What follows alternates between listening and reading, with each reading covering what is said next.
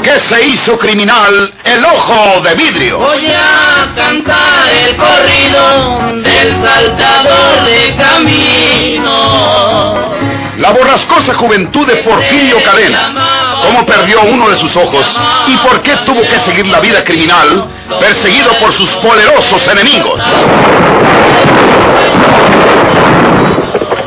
Una nueva serie campilana del escritor norteño, Don Rosendo Ocaña.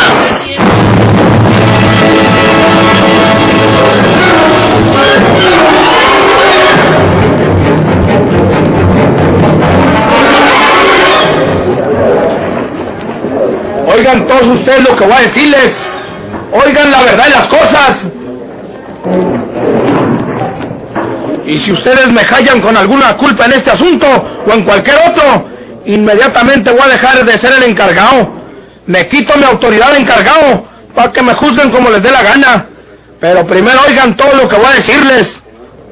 Ustedes están escamados por lo que acaban de oír ahorita que me dijo mi concuño Roque Ledesma.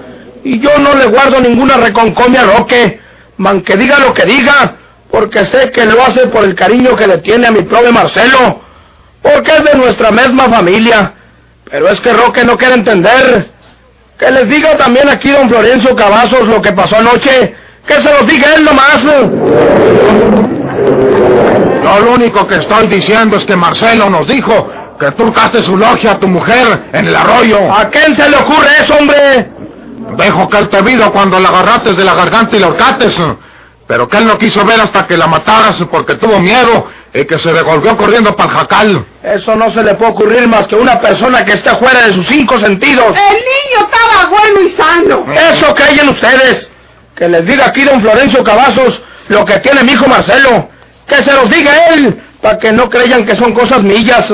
Dígale usted, don Florencio, lo que hablamos nosotros cuando mi prove Marcelo se perdió, cuando no lo hallamos en el caballo. Eh, pues, pues, pues, hombre, eh, eh, yo lo único que puedo hacer es que Andrés se asustó mucho cuando el niño no estaba en el caballo, donde lo había dejado él, ¿verdad?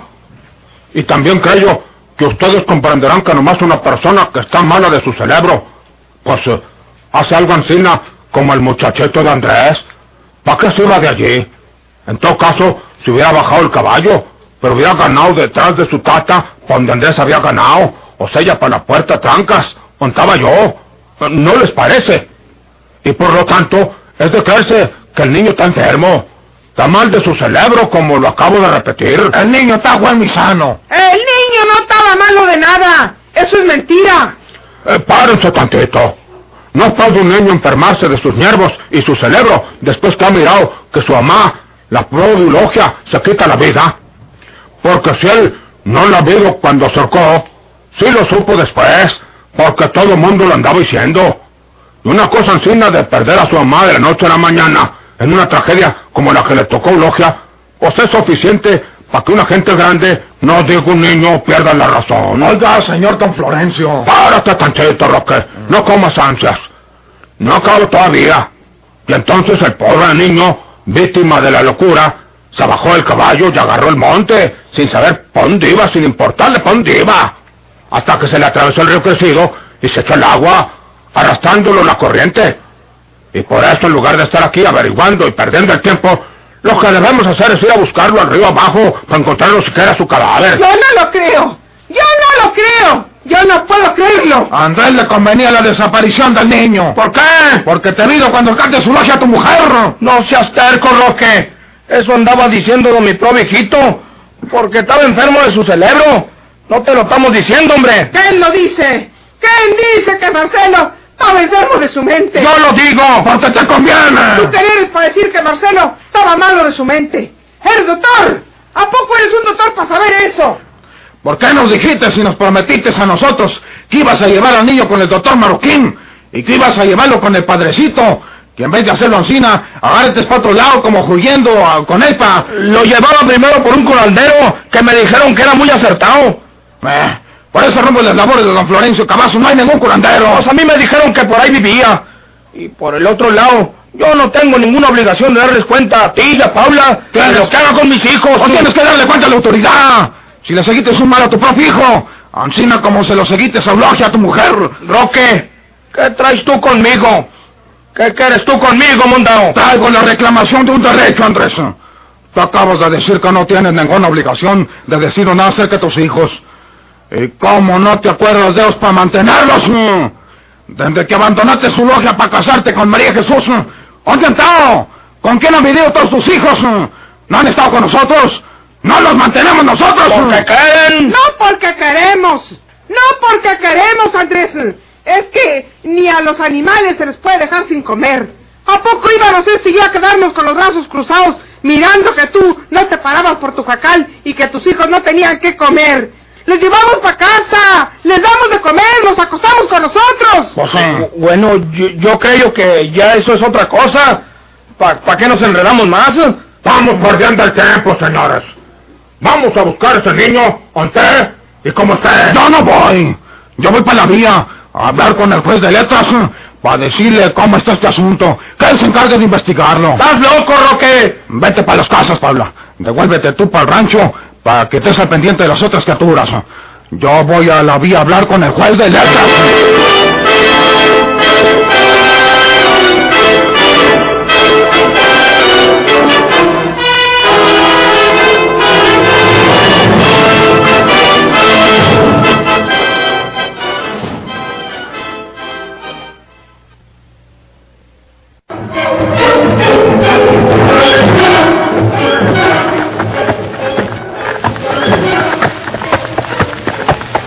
Cuando Roque Ledesma, el concuñado de Andrés Ausón, se dirigía a la villa en su caballo, después de haber amenazado a Andrés con ir a contarlo todo al juez de letras, repentinamente sonó un disparo de arma de fuego y Roque se sintió herido, abrazándose de la cabeza de la silla para no caer.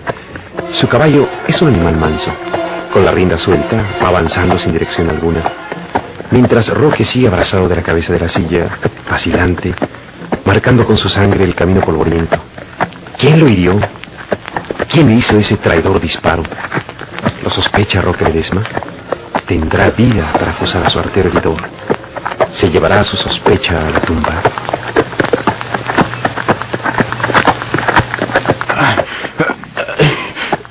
Ese desgraciado juez Andrés, el juez, como si lo estuviera viendo, con seguridad que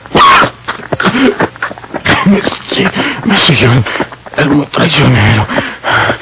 Tiene que haber pensado que, que, no le conviene que yo voy a rajarme con el juez de letras. Ay, me tiró por detrás. Ya, ya no puedo. Ya no puedo más. Ay. Ay. Ay.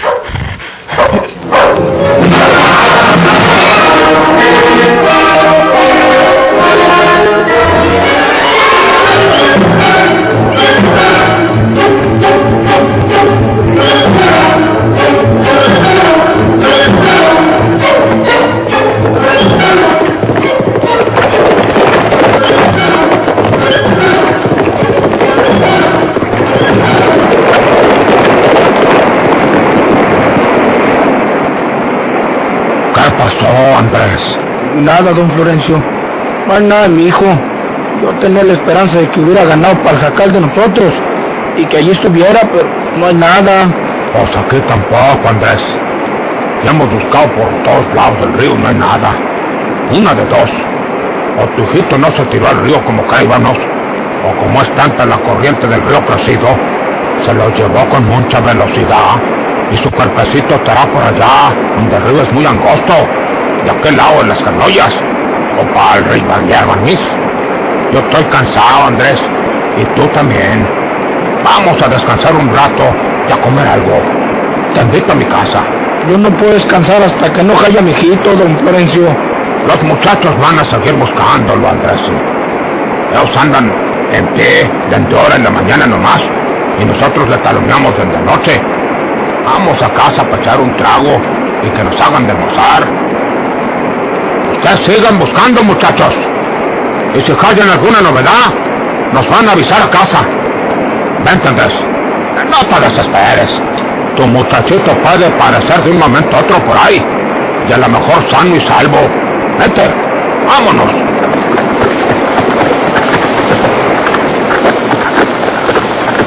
Día domingo este tan desdichado, don Florencio.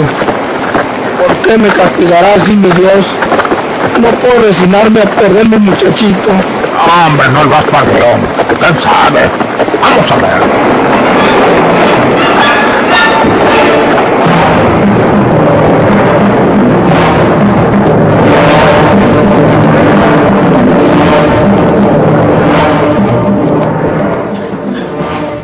Y aquel trágico domingo, precisamente en San Luis Potosí, se verificaba el matrimonio entre Juana Tobar y José Villalta, en la hermosa residencia que ella heredaba de don Felipe. Se reunieron las dos familias en espera del oficial del registro civil, que llegó a las 10 de la mañana como era la cita. Pues eh, a la hora que ustedes gusten. Eh, yo creo que ya, señor juez, ¿verdad? Sí, tenemos que estar en la iglesia a las 11. Eh, muy bien. Usted de este lado, señora. Y usted aquí, caballero. Voy a darle lectura a lo que llamamos la cartilla matrimonial. Eh, simplificaré su contenido, que es muy extenso, para que no pierdan ustedes demasiado tiempo y estén en la iglesia a la hora convenida. Antes, eh, solamente quiero preguntarles, eh, señora Juana Tobar, ¿quiere usted por esposo al señor José Villalta? Sí, señor. ¿Lo acepta por marido? Sí, señor. Eh, muy bien. Eh, señor José Villalta, ¿quiere usted por esposa a la señora Juana Tobar? Sí, señor. ¿La acepta en matrimonio? Sí, señor. Eh, declaro a ustedes legalmente casados. Aquí tienen su constancia de matrimonio. Y ahora voy a dar lectura a la cartilla. El matrimonio es un contrato legal.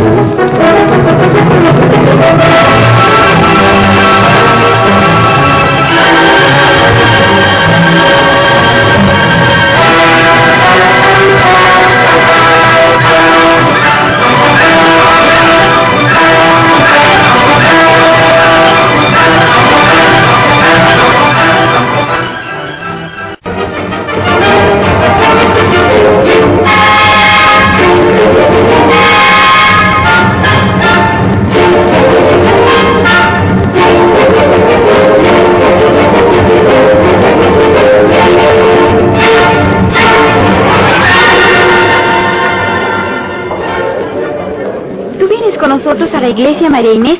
Sube al lado del chofer. Gracias.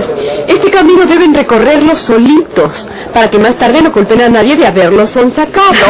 Traviesa como siempre. En ese caso, que se venga mamá aquí. Tampoco, señor, porque su mamá y yo ya tenemos sitio en uno de los autos que vinieron. Váyanse ustedes adelante. Nosotros les seguimos. Nos reuniremos todos en el atrio, ¿eh? Sí, María Inés. Vámonos, chofer. Hombre no se ha presentado en escena. Ni siquiera se le ha visto por el jardín. ¿Será posible que yo me haya equivocado?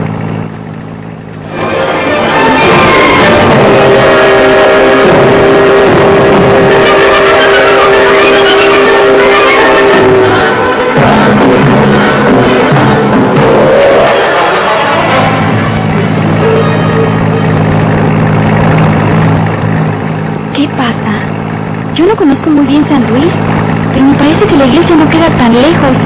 Hemos venido a bastante velocidad y aún no hemos llegado. Es verdad. Ni siquiera me había dado cuenta por venir charlando contigo. Eh, Oiga, chofer. ¿Qué no le dijeron a la iglesia que vamos? Es el Sagrado Corazón. Usted va por otro lado. Regrésese y esta calzada nos llevará fuera de la ciudad. Va a pararme para poder dar vueltas, señor. ¿Esa voz? ¿De quién es esa voz? José, ¿Qué tienes? Llevo una llanta baja. Tienen que subir a otro auto. Voy a abrirles la puerta para que se bajen. ¿qué dice? ¿Está seguro, chofer? José, este hombre es Porfirio Cadena. ¿Qué? Baje usted, amigo. Pero va a bajar a la tumba porque... ¡No!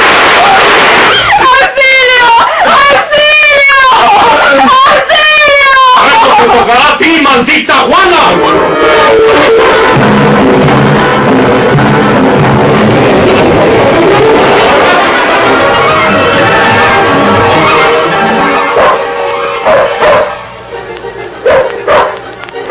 En un poblado lejano y aislado, cerca de la puerta del Jacalito, El perro ladra como a la vista del extraño que llega. Los moradores del jacalito están en el interior desayunando. Es muy de mañanita. Apenas los primeros rayos del sol hieren como puñales de oro el horizonte.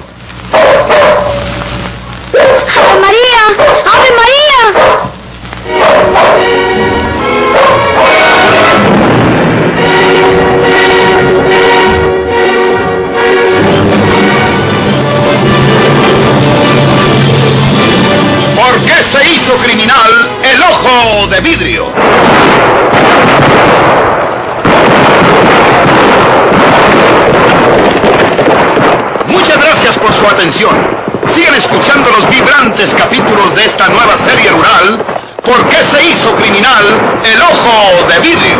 Se disfrazaba de arriero para asaltar los poblados,